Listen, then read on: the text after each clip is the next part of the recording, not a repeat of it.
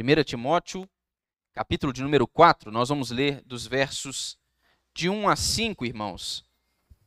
A, a classe de jovens deu uma pausa durante o mês de janeiro, como é comum, né? Normalmente em janeiro a gente vai recobrando as forças, dá aquela descansada, tiram as férias todo mundo junto, se reúne em classe única. Mas nós temos estudado lá ah, já há algum tempo as cartas pastorais. Ah, provavelmente vamos passar um bom tempo aí ainda desse próximo ano, desse ano de 2022, estudando a carta de 1 Timóteo, 2 Timóteo e Tito.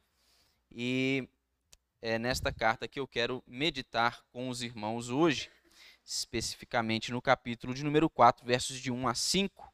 Eu vou ler, os irmãos podem acompanhar silenciosamente o que diz a palavra de Deus.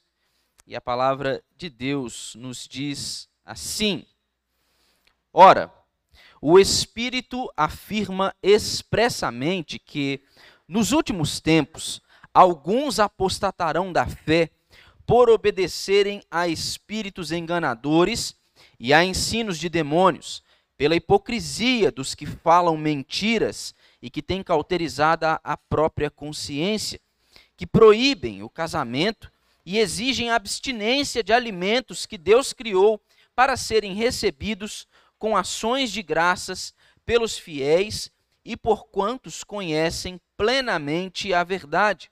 Pois tudo que Deus criou é bom, e recebido com ações de graças, nada é recusável, porque pela palavra de Deus e pela oração é santificado.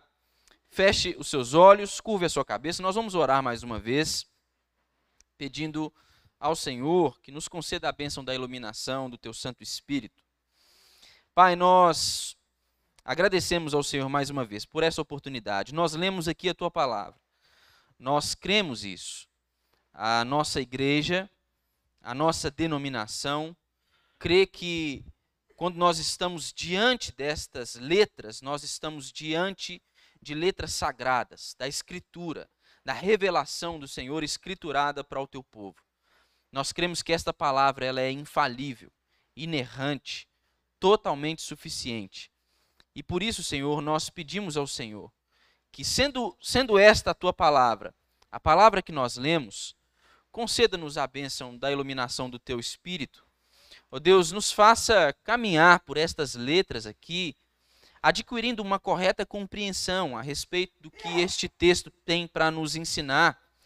Ajuda-nos, ó Deus, a conhecer mais ao Senhor pela revelação da tua palavra, conhecer mais a respeito da vontade do Senhor para nós, saber, Deus, fazer uma leitura mais completa e, e mais sábia dos tempos em que nós vivemos, das circunstâncias que cercam a nossa existência, para que em todas as coisas nós possamos, ó oh Deus, nos esforçar de modo a, a viver para a glória do Senhor, porque esta é a tua vontade para nós que somos os teus filhos, o teu povo, os teus eleitos.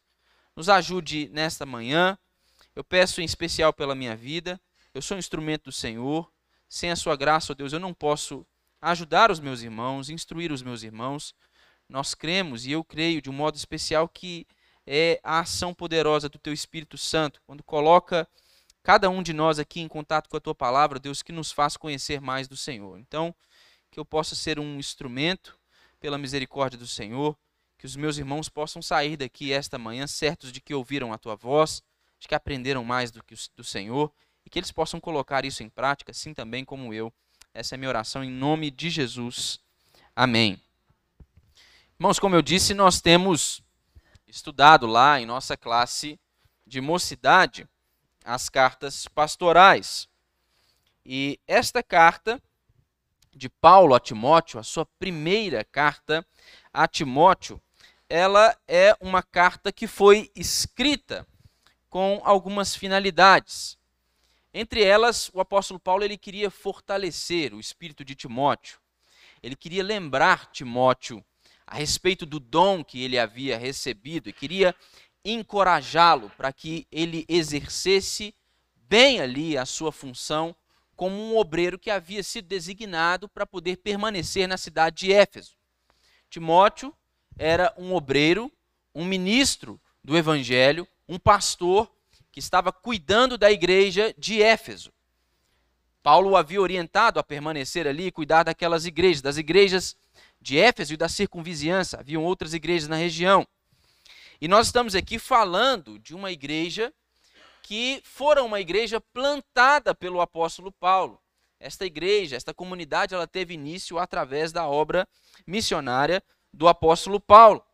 Era uma igreja grande, bem estabelecida, em uma cidade muito respeitada, uh, e, e, isso acabava trazendo algumas dificuldades para o jovem Timóteo, que, segundo nós estudamos e podemos observar, segundo o relato de alguns comentaristas bíblicos, intérpretes bíblicos, era um obreiro jovem. E ele estava ali lidando com uma liderança já há algum tempo estabelecida de uma igreja e possivelmente Timóteo enfrentava algumas dificuldades, alguma resistência por parte dessa liderança, liderança que comumente era desempenhada por homens, por anciãos, gente de mais idade, experiência, que possivelmente olhava ali para aquele jovem obreiro e, e não se sentia muito confortável de estar sob a liderança dele. Então Paulo ele escreve para poder fortalecer o espírito de Timóteo, lembrar de quem ele havera recebido o dom, lembrá-lo do dom que ele havia recebido de Deus, lembrá-lo da sua boa confissão, a confissão que ele havia feito, e também do depósito que havia sido confiado a ele, para que então ele desempenhasse a sua função. Paulo ele vai alertar Timóteo também quanto à existência de um falso ensino que, segundo ele mesmo, havia surgido dentro da comunidade. Dentro da igreja de Éfeso, haviam ali, entre membros da liderança e membros comuns da igreja, a, a, aqueles que defendessem um ensino que era contrário àquele expresso pelo próprio apóstolo Paulo, que os havia ensinado no Evangelho e na sã doutrina da Escritura. Então ele quer advertir a Timóteo quanto à necessidade de advertir estes membros da comunidade que estavam ali pervertendo a mente dos crentes daquela comunidade em Éfeso. Então, uma das finalidades também do apóstolo Paulo ao escrever essa carta é orientar a Timóteo para que ele exortasse a igreja, para que ele se mantivesse firme no ensino da sã doutrina e para que ele advertisse estes, estes é, é, que eram recipientes desse falso ensino, para que não falassem de outra coisa que não a sã doutrina. A, a, a, outra finalidade era também fortalecer algumas diretrizes para uma conduta apropriada na igreja e também era advertir a Timóteo quanto à necessidade de organizar aquela igreja. Ele vai fazer isso traçando, delimitando ali aquelas que são as características do padrão para bispos e presbíteros e diáconos, para os oficiais da igreja. E até essa altura aqui, no texto que nós lemos, a, a Paulo já havia orientado Timóteo acerca de todas estas coisas. Paulo já havia orientado quanto à qualificação de bispos e diáconos. Paulo já os havia orientado a respeito do modo como certas classes de pessoas, em especial homens e mulheres, deveriam se portar no culto público. E agora ele tem, mais uma vez, diretrizes pessoais, um pouco mais pessoais para Timóteo. E, em especial, ele vai tratar agora não sobre a heresia, o falso ensino, que já circulava ali naquela comunidade. Mas o apóstolo Paulo ele vai advertir a Timóteo quanto a um falso ensino, uma heresia ainda incipiente, que havia de se revelar com mais força em um tempo próximo. É isso que Paulo está aqui a falar com o jovem Timóteo. Então, tendo salientado no texto anterior a exaltação de Cristo e as perspectivas futuras da igreja, ele chega ao assunto dos fatores contrários, das ameaças à segurança da igreja, ameaças das quais Timóteo deveria estar ciente para que então ele orientasse a igreja, exortasse a igreja. O que nós podemos compreender aqui é que onde quer, meus irmãos, que a verdade floresça, onde quer que a verdade crie suas raízes, o erro também vai aparecer necessariamente. Nós nunca vamos conseguir ser uma igreja totalmente, plenamente livre da presença destes erros, ou de falsos ensinos, ou de uma falsa interpretação ou compreensão daquilo que de fato nos diz a palavra de Deus. Onde quer que a verdade floresça, o erro também vai aparecer. E Paulo ele está preocupado com que Timóteo ele lide de modo correto com essa oposição traiçoeira que já começava a apresentar os seus ardis ali em meio à igreja de Éfeso. Então, nós lemos aí no texto o que o apóstolo Paulo diz no verso 1, dizendo o seguinte: Ora, o Espírito afirma expressamente. Paulo, ele aqui fala em nome do Espírito. Esta aqui é provavelmente uma referência a, a uma revelação específica concedida pelo Espírito Santo a, a, a alguém, ou, ou até mesmo ao próprio apóstolo Paulo. Ele vai dizer que o Espírito afirma, não ele. Ele fala em nome do Espírito. Ele vai dizer que o Espírito afirma expressamente que nos últimos tempos, ou seja, na era da nova dispensação, um período imediatamente anterior à segunda vinda de Cristo Jesus, ele vai dizer que nos últimos tempos alguns se apartarão ou apostatarão da fé. O corpo do objetivo da verdade redentora, a verdadeira religião cristã. Nos últimos dias, o Espírito afirma expressamente: nos últimos tempos haverão alguns que irão apostatar da fé. Ele diz estas coisas em nome do Espírito, e ele afirma que o Espírito diz estas coisas expressamente. Ou seja, o Espírito afirma estas coisas em termos claros, em termos específicos, sem qualquer tipo de dúvida ou de imprecisão a respeito deste assunto. Alguns anos antes deste episódio, para ser preciso, 12 anos antes deste episódio, o próprio apóstolo Paulo, ele, ele falando aos presbíteros da igreja desta mesma região aqui em que Timóteo agora estava trabalhando, ele vai dizer o seguinte: abra aí a sua Bíblia em Atos, capítulo de número 20. Nós leremos os versos 29 e 30. Paulo orientando aos presbíteros das igrejas daquela região.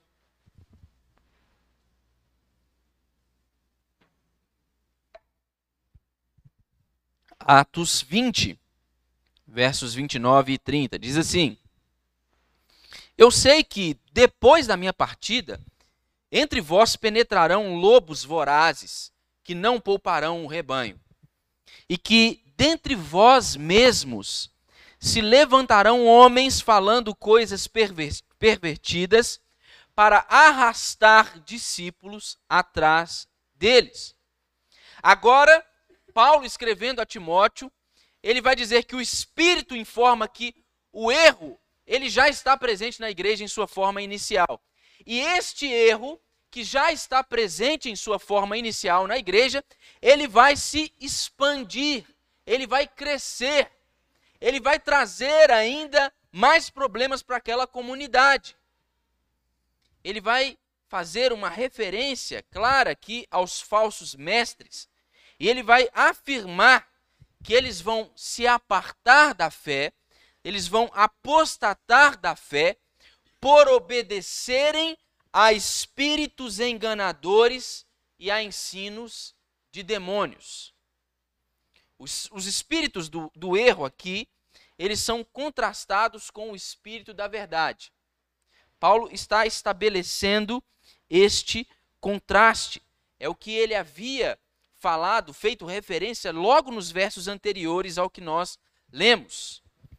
Enquanto a sã doutrina, ela, ela, esta sã doutrina que é tão enfatizada pelo apóstolo Paulo, ela, ela, ela, ela, ela vem, advém da ação reveladora do Espírito da verdade, do Espírito Santo.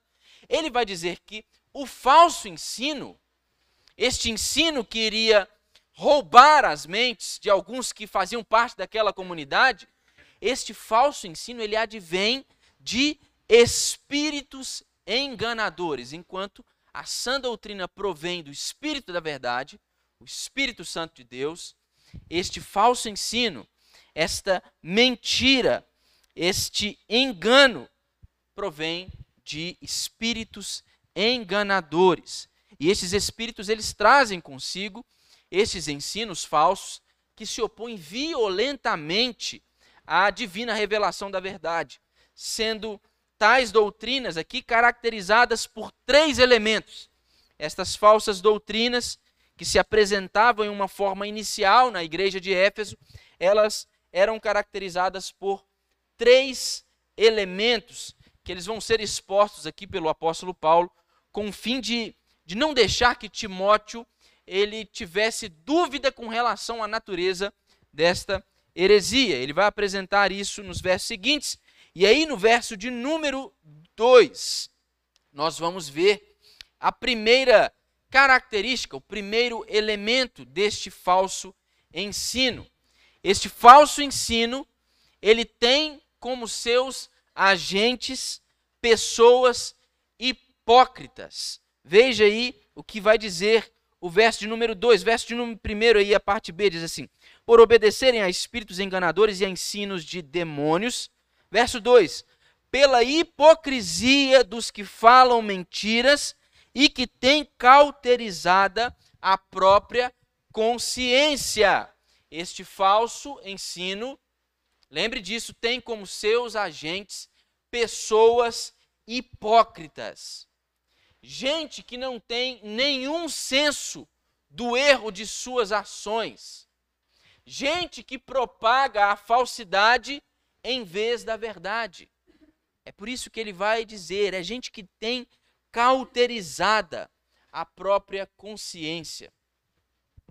Assim como Satanás, assim como o diabo, ele fez uso de da serpente para poder enganar a Eva por meio de um discurso hipócrita, por meio de uma declaração hipócrita, estes mesmos espíritos, estes espíritos enganadores ou sedutores, eles fazem uso de homens que falam mentiras como instrumentos de suas mentiras.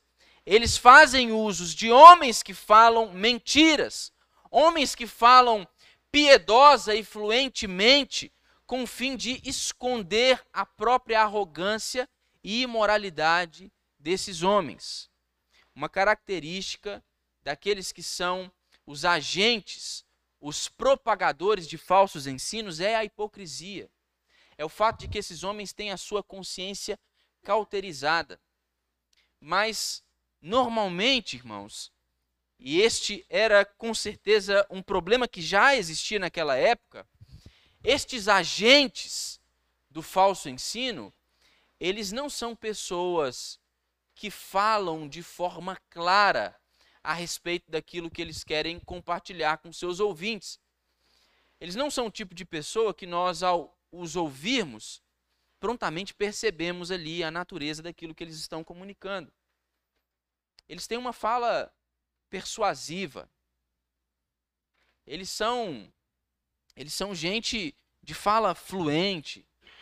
Normalmente é, é, é, é, fazem uso de, de verborragia, usam muitas palavras, palavras difíceis, e a gente tem a tendência de ouvir gente que fala com tamanha segurança assim e, e pensar assim: olha, essa pessoa é muito inteligente, muito preparada, sabe do que está falando.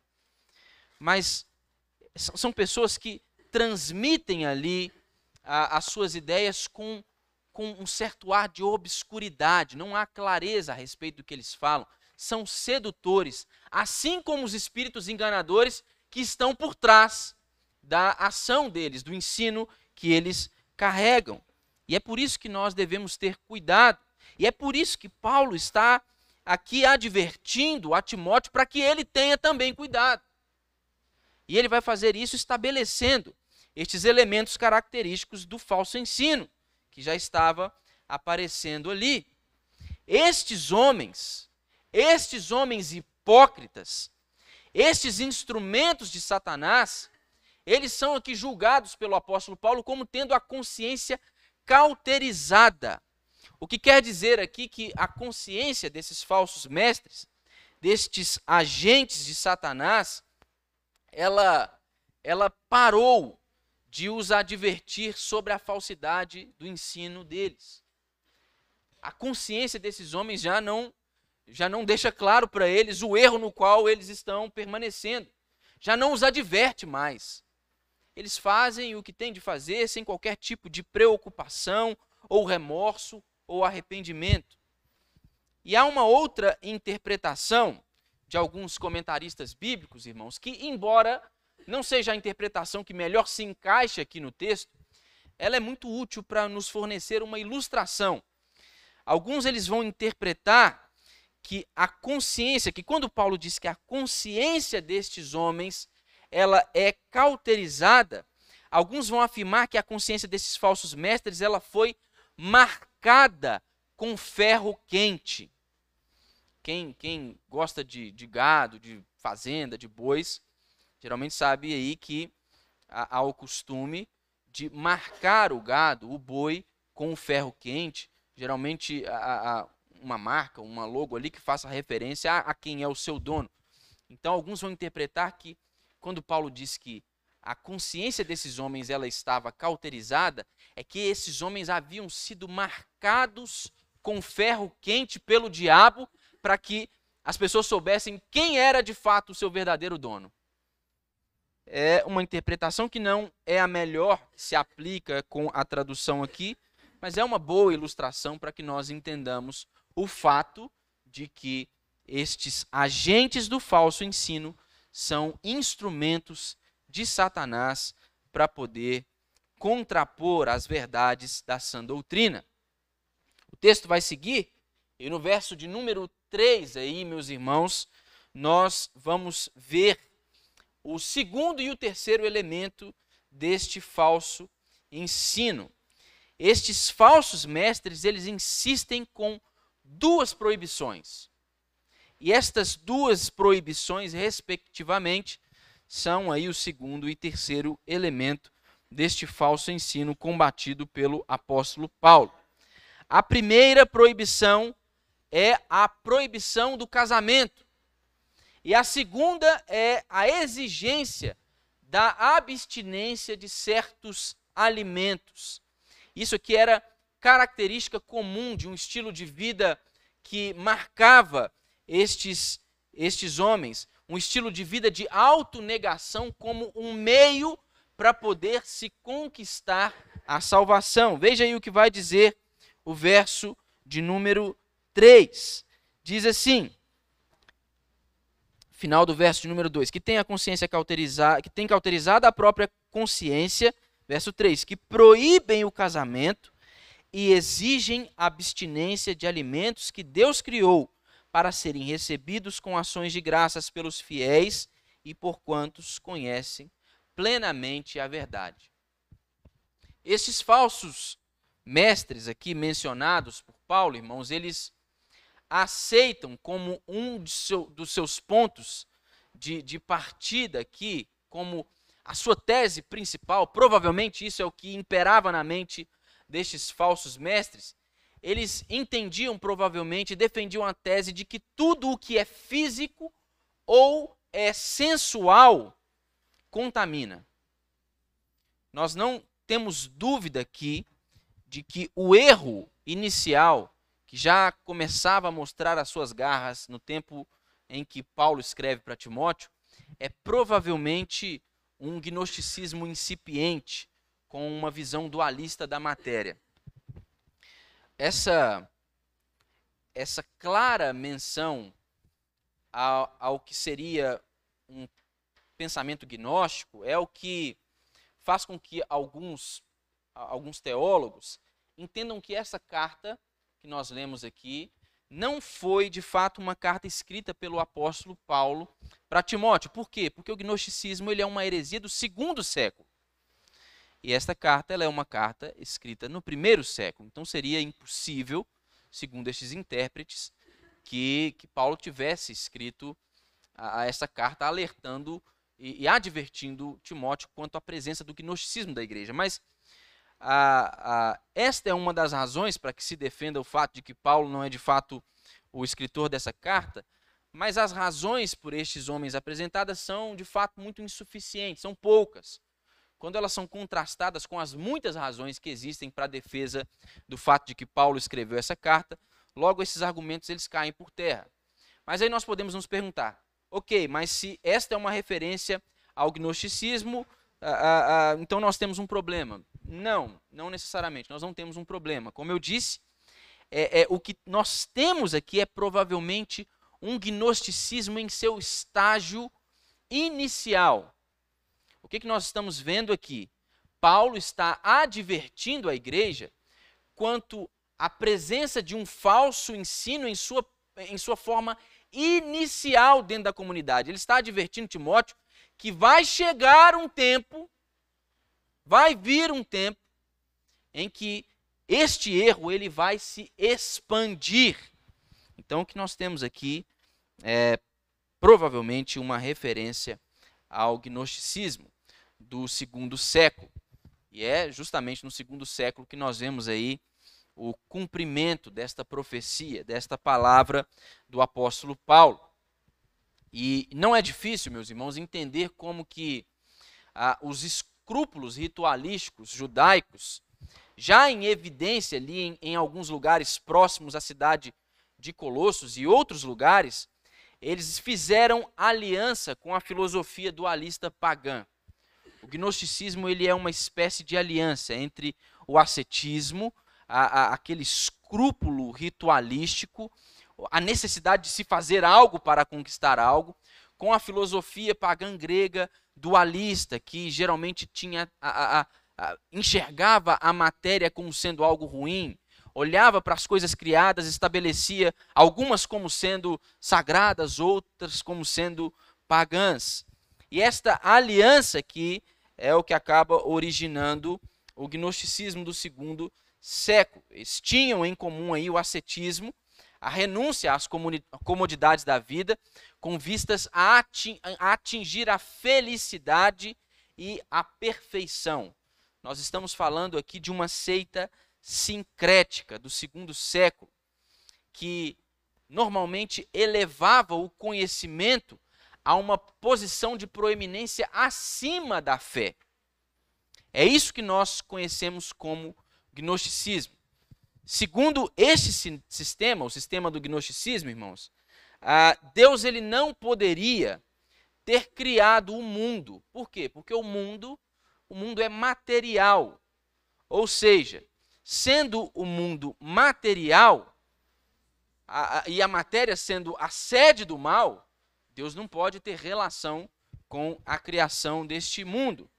Então, para os gnósticos, o Deus do Antigo Testamento, eles se referiam a, eles, a, a ele como Jeová ou Demiurgo, seria ele que teria criado o mundo, o corpo humano, a matéria.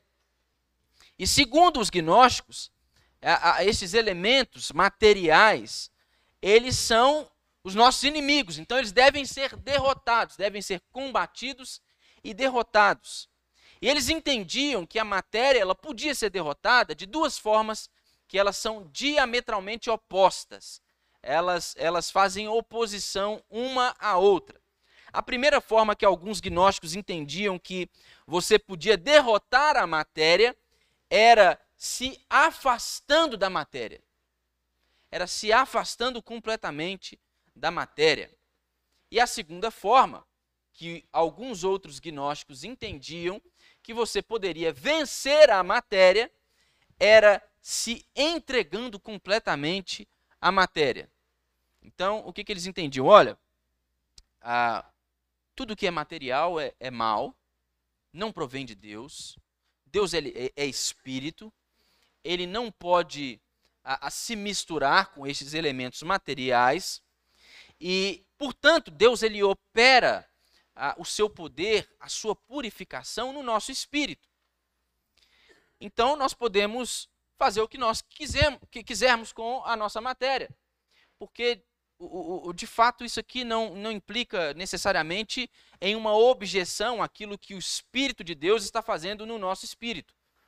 A matéria é má, não tem como redimi-la, não tem como restaurá-la, ou então a gente se afasta dela, ou então a gente se entrega completamente a, aos nossos desejos. Era isso que alguns grupos defendiam.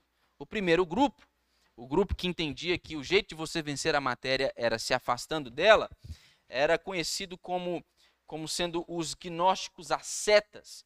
E o segundo grupo, que entendia que o caminho para vencer a matéria era se entregando completamente a ela, era conhecido como os gnósticos antinomianos ou licenciosos. Aqui, no capítulo 4 de 1 Timóteo, Paulo prediz e ao mesmo tempo adverte contra a heresia dos primeiros, daqueles que entendiam que você precisa se afastar da matéria com vistas a, a, a derrotá-la. O que nós temos, irmãos, no segundo século é apenas um cumprimento desta palavra aqui do apóstolo Paulo a Timóteo, o advertindo quanto ao fato de que nos últimos tempos haveria um ensino, um falso ensino, que iria se expandir no meio do povo de Deus. O que aconteceu com o gnosticismo no segundo século é um cumprimento disso. Mas nós continuamos a assistir outros cumprimentos dessa palavra do apóstolo Paulo ainda nos nossos dias, que são também os últimos tempos, os dias que antecedem a vinda de Cristo Jesus. Ainda que o gnosticismo em sua antiga forma, ele já, já se foi, né? ele já tenha ido, o espírito do gnosticismo ele, ele tem estado ainda em evidência repetidas vezes através dos séculos, também em nossos dias. Sempre que o Antigo Testamento ele é ele não é encarado com seriedade, ou sempre que a razão humana ela é exaltada acima da fé cristã. Sempre que alguém rejeita a tese de que o pecado ele é real e ele é em sua essência rebelião contra Deus, sempre que alguém tente proclamar a capacidade do homem de salvar a si mesmo, negando assim a suficiência da obra de Cristo Jesus, sempre que estas coisas se apresentam, esse espectro do gnosticismo ele se faz a, sentir novamente na nossa experiência.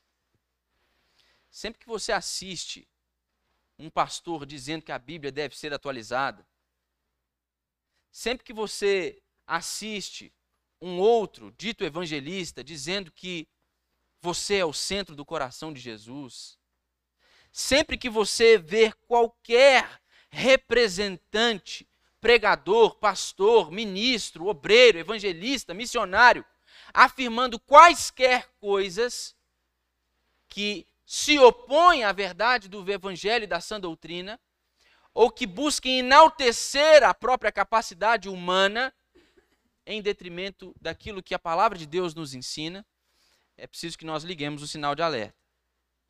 É preciso que nós percebamos que há ali a presença destes espíritos enganadores e sedutores por trás destes seus agentes. Paulo está alertando a Timóteo para que ele perceba com que tipo de problema ele está lidando e terá de lidar posteriormente em um tempo próximo.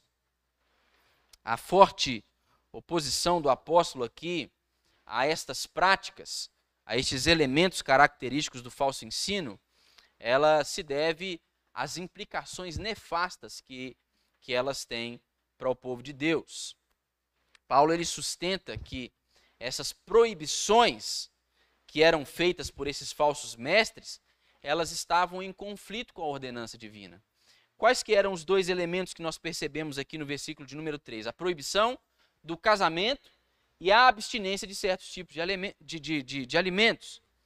Mas então nós precisamos lembrar que o casamento é o quê? O casamento é uma ordenança divina. É uma ordenança divina, é um decreto de Deus. É o que nós podemos ver lá no capítulo de número 2, no verso 24 de Gênesis. Portanto, proibir o casamento é, é, pode ser algo que vá levar a, a, a, a, a uma sociedade não saudável.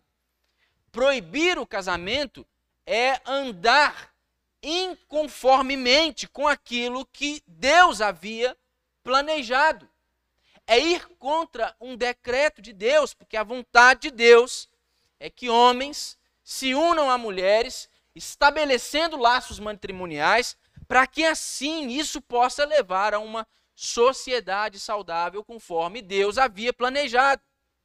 E da mesma forma, os alimentos dos quais esses falsos mestres afirmavam que alguns daqueles ali deveriam se abster, eles foram também criados por Deus, foram providos pelo Criador para provisão do seu povo, para o bem do seu povo.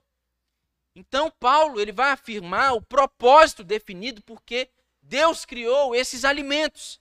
E ele vai dizer que é para serem recebidos com ações de graças. Entretanto, isso só pode ser feito, isso fica claro para nós aí no final do verso de número 3, isso só pode ser feito por aqueles fiéis que conhecem plenamente a verdade. Por quê? Porque um homem natural, ele não pode derramar, irmãos, o seu coração em gratidão a Deus, sendo que ele não o conhece sendo que ele não tributa a ele a honra e o louvor que lhe são devidos. Portanto, porque Deus criou estes alimentos que os falsos mestres diziam que não deveriam ser ingeridos por aqueles crentes ali daquela igreja? Ele criou para que nós os recebêssemos com ações de graça, porque isso é fruto da sua provisão. Ele criou para que nós usufruíssemos desses alimentos. William Hendrickson, em seu comentário desse texto, ele vai dizer que a deleitosa aceitação da verdade conduz não ao ascetismo, mas à participação com ações de graças. Nós precisamos ser sempre gratos por aquilo que Deus criou para que nós pudéssemos então usufruir. Em seguida, Paulo ele vai fornecer o motivo para a afirmação que ele fez aqui no verso de número 3. E trata-se basicamente de um princípio fundamental de que as coisas que foram criadas por um criador bom, elas necessariamente têm de ser boas.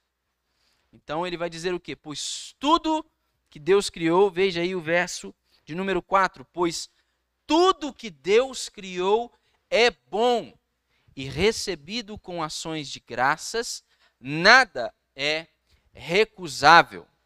Essa oração, esta afirmação aqui confirma a passagem anterior. Tudo o que Deus criou é excelente. E quem declarou isso foi o próprio Deus. Assim que ele dava ordem para que algo viesse, algo que não existia viesse a existir, a, o seu veredito era o quê? Ele olhava para aquilo e falava: Isso é bom. Toda essa criação é muito boa. Tudo que Deus criou é excelente. Paulo está aqui fazendo coro com o próprio Deus. Sendo Deus um bom criador, tudo que ele cria é também bom.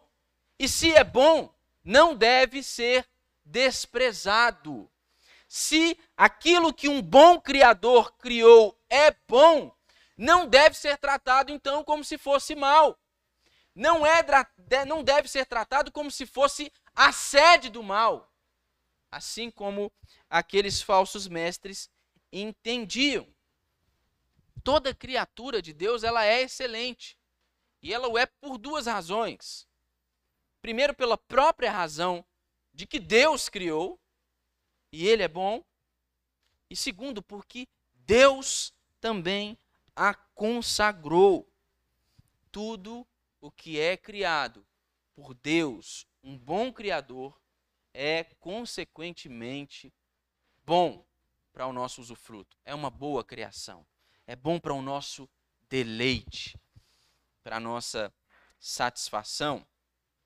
Ele vai concluir aí o texto que nós lemos no verso de número 5, que ele diz assim: Porque pela palavra de Deus e pela oração é santificado, por intermédio da bênção divina e por intermédio da nossa constante oração, estes alimentos aqui que para os falsos mestres deveriam ser a, a, abandonados, eles têm sido, na verdade, consagrados, separados para uso santo. Meus irmãos, perceba, é provavelmente o que está por trás aqui desta afirmação do apóstolo Paulo. Era um costume, e é ainda um costume dos judeus, sempre ao se assentarem à mesa para poder fazerem as suas refeições, agradecerem a Deus, fazerem ali uma oração de gratidão a Deus. Ah, é um costume que nós deveríamos carregar na nossa própria experiência prática, né? mas nós oramos pouco. Geralmente a gente ora cinco minutos antes de dormir, né? A gente para um tempinho ali rápido, já deitou na cama, já está de pijama, né? já está debaixo do lençol da coberta, nossa, tem que orar. Faz uma oração ali rápida. Se tiver com muito sono, é, confunde Jesus com Genésio, né? Ou então amanhece no outro dia falando amém. Eu já fiz isso já, irmão. Amanhece no outro dia assim, fala amém. Assim, dormiu no meio da oração. É. A verdade é que a gente ora pouco. Mas os judeus eles tinham esse costume de fazer orações específicas para momentos específicos e um deles era o momento que eles se assentavam à mesa para poder fazer as suas refeições. Eles sempre então tinham uma oração, uma palavra de gratidão a Deus por aquilo que eles iriam ali ingerir. E nós devíamos fazer o mesmo, meus irmãos, porque para nós cristãos, comer e beber não são atividades seculares, não. São atividades sagradas. Porque Deus consagrou estes alimentos para o nosso uso e para o nosso bem-estar. Tudo que o cristão faz é sagrado. Porque nós fomos consagrados pelo próprio Deus, pela palavra dele. Nós fomos santificados por ele em Cristo Jesus. E normalmente o que nós vemos, mesmo dentro das nossas igrejas, é um relacionamento muito equivocado com as coisas que foram criadas por Deus. Nós não percebemos, mas a influência deste falso ensino e deste pensamento, que era o mesmo pensamento dos gnósticos, ela pode ser percebida também na nossa experiência. Ela pode ser percebida também na nossa experiência. Todas as vezes que nós olhamos para as coisas criadas e as caracterizamos como ah, ah, isso é sagrado, isso é secular, isso é profano, isso é bom, e, e isso é criado por Deus, isso aqui ah, não, não, pode ter sido criado por Deus. Deus não, não tem nada a ver com esse negócio. Todas as vezes que a gente faz isso, a gente corre um sério risco de incorrer no erro desses mesmos falsos mestres aqui, de dar vazão a esta que era a tese do falso ensino. O que eu estou dizendo aqui? Que vocês devem fazer o que vocês quiserem, porque tudo é sagrado e bom? Não. Mas eu estou afirmando, com, com, com toda certeza e sem medo algum, que todas as coisas criadas por um bom Criador são boas. É certo que Deus ele requer de nós equilíbrio, bom senso, maturidade para poder considerarmos o uso de determinadas coisas. O que que Paulo vai dizer? Que tudo me é lícito, mas nem tudo me convém. Então nós devemos estar prontos a sempre fazer estas avaliações.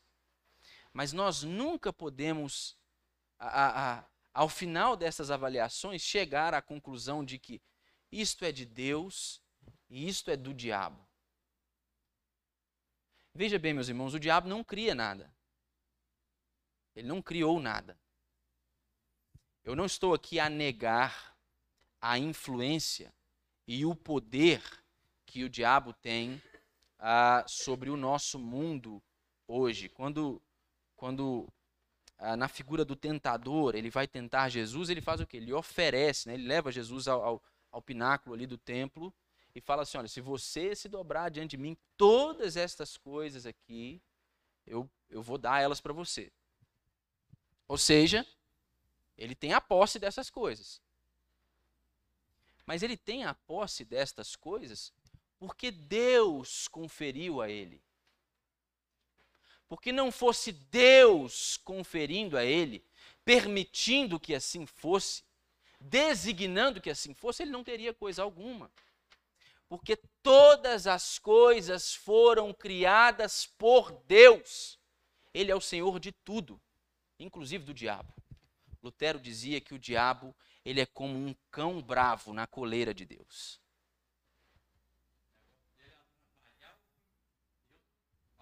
Exatamente. Então, meus irmãos, entendam isso. Isso, isso é importante para o nosso relacionamento com as coisas criadas por Deus. Nós precisamos compreender, Paulo está falando aqui sobre dois elementos muito específicos, mas isso se aplica ao nosso relacionamento com outras coisas. Paulo está nos chamando a atenção aqui, chamando a atenção de Timóteo, para o fato de que é muito perigoso não atribuir a Deus a, a, a glória e o louvor por sua criação, atribuindo esta criação a, ao diabo ou a qualquer outra coisa. Nós precisamos reconhecer o senhorio, a soberania de Deus sobre todas as coisas. Nós vivemos a, a, a, existem povos que vivem sob maus governos, tem maus representantes, as autoridades estabelecidas são autoritárias, subjugam o povo, os fazem sofrer, algumas até mesmo atentam contra a vida do povo. Isso não é de Deus. Claramente, meus irmãos, isto é uma faceta, uma evidência da presença do pecado e do quanto o pecado comprometeu a existência humana. Mas veja bem, Paulo vai afirmar que toda a autoridade vem de onde? Vem de quem? Toda a autoridade provém de Deus. Esses homens podem ser maus representantes de Deus, mas a autoridade que lhes foi conferida o foi porque Deus assim o estabeleceu para os seus fins que talvez nós desconheçamos, nós não consigamos compreender. E aí isso acaba nos fazendo talvez pensar que Deus não não esteja no controle disso, mas Deus está no controle de todas as coisas, porque Ele é Senhor e Criador de tudo e dono de tudo. Todas as vezes que alguém tentar dizer a você que que algo é de Deus, mas um outro algo em questão é do diabo, isso é um problema. Isso é um problema que pode nos fazer incorrer, meus irmãos, a no pecado do legalismo. É, no pecado de nós acharmos que é por causa daquilo que nós fazemos ou do modo como nós nos relacionamos com coisas que foram criadas por Deus, é através disso que nós vamos ser salvos ou que nós vamos alcançar a perfeição. Ah, não é o que a palavra de Deus nos ensina. Especialmente não é o que o apóstolo Paulo ensina. Paulo tem uma ênfase muito constante a respeito da justificação pela fé, da graça de Deus como sendo a responsável por resgatar os pecadores e não o esforço humano. Isso quer dizer que não deva haver qualquer tipo de esforço? Não. Isso fica claro aqui logo nos versos seguintes, no verso 6 em diante, quando Paulo tem mais algumas orientações pessoais para Timóteo dentre elas algumas que dizem respeito justamente ao esforço contínuo que ele deveria fazer para desenvolver ali a sua salvação. Mas veja bem, nunca confunda o fruto do evangelho com aquilo que o evangelho é em si mesmo. Esta nossa ação contínua, com vistas a desenvolver a nossa salvação, a, a experimentar essa ação santificadora do Espírito Santo, ela é uma consequência daquilo que Deus já fez por nós, daquilo que nós já recebemos. Nós não recebemos coisa alguma pelo nosso próprio esforço. Do contrário, se nós as recebêssemos, isso nos tornaria merecedores, o que nós não somos. Nós não somos. Nós não merecemos a graça que nós recebemos. Nós não merecemos o favor que Deus destina a nós. Por isso, o perigo de não tributar louvor, glória, honra e gratidão a Deus as, pelas coisas que Ele criou. Porque isso vai comprometer o nosso relacionamento com essas coisas. A vontade de Deus não é que nós ah, ah, vejamos as coisas por Ele criadas como sendo ruins, mas sim como coisas boas, pelo fato dele as ter criado. E nem mesmo é o desejo de Deus que nós nos entreguemos totalmente, sem qualquer tipo de reserva ou, ou sem uma avaliação cria, criteriosa a, a, ao uso das coisas que foram criadas. A vontade de Deus é que nós nos relacionemos como com a sua criação? Como um meio do reconhecimento que nós temos de que estas coisas que foram criadas por Deus para o nosso deleite, para o nosso bem, elas não são o próprio Criador em si. Agostinho, na, na sua confissão, na sua declaração, ele, ele, ele traz isso com muita clareza para a nossa mente. Ele vai dizer que ele, na sua procura por Deus, ele se lançava sobre a forma disforme das criaturas de Deus e não havia percebido que Deus estava com ele, do lado dele. É pecado nós nos relacionarmos com a criação de Deus como se elas fossem Deus. Mas é pecado também, meus irmãos, nós olharmos para aquelas coisas boas que Deus criou e nós, diferente do que o próprio Deus disse no Éden, olharmos para elas e falar assim: isso é mal, isso é ruim, isso é a sede do mal, isso deve ser combatido.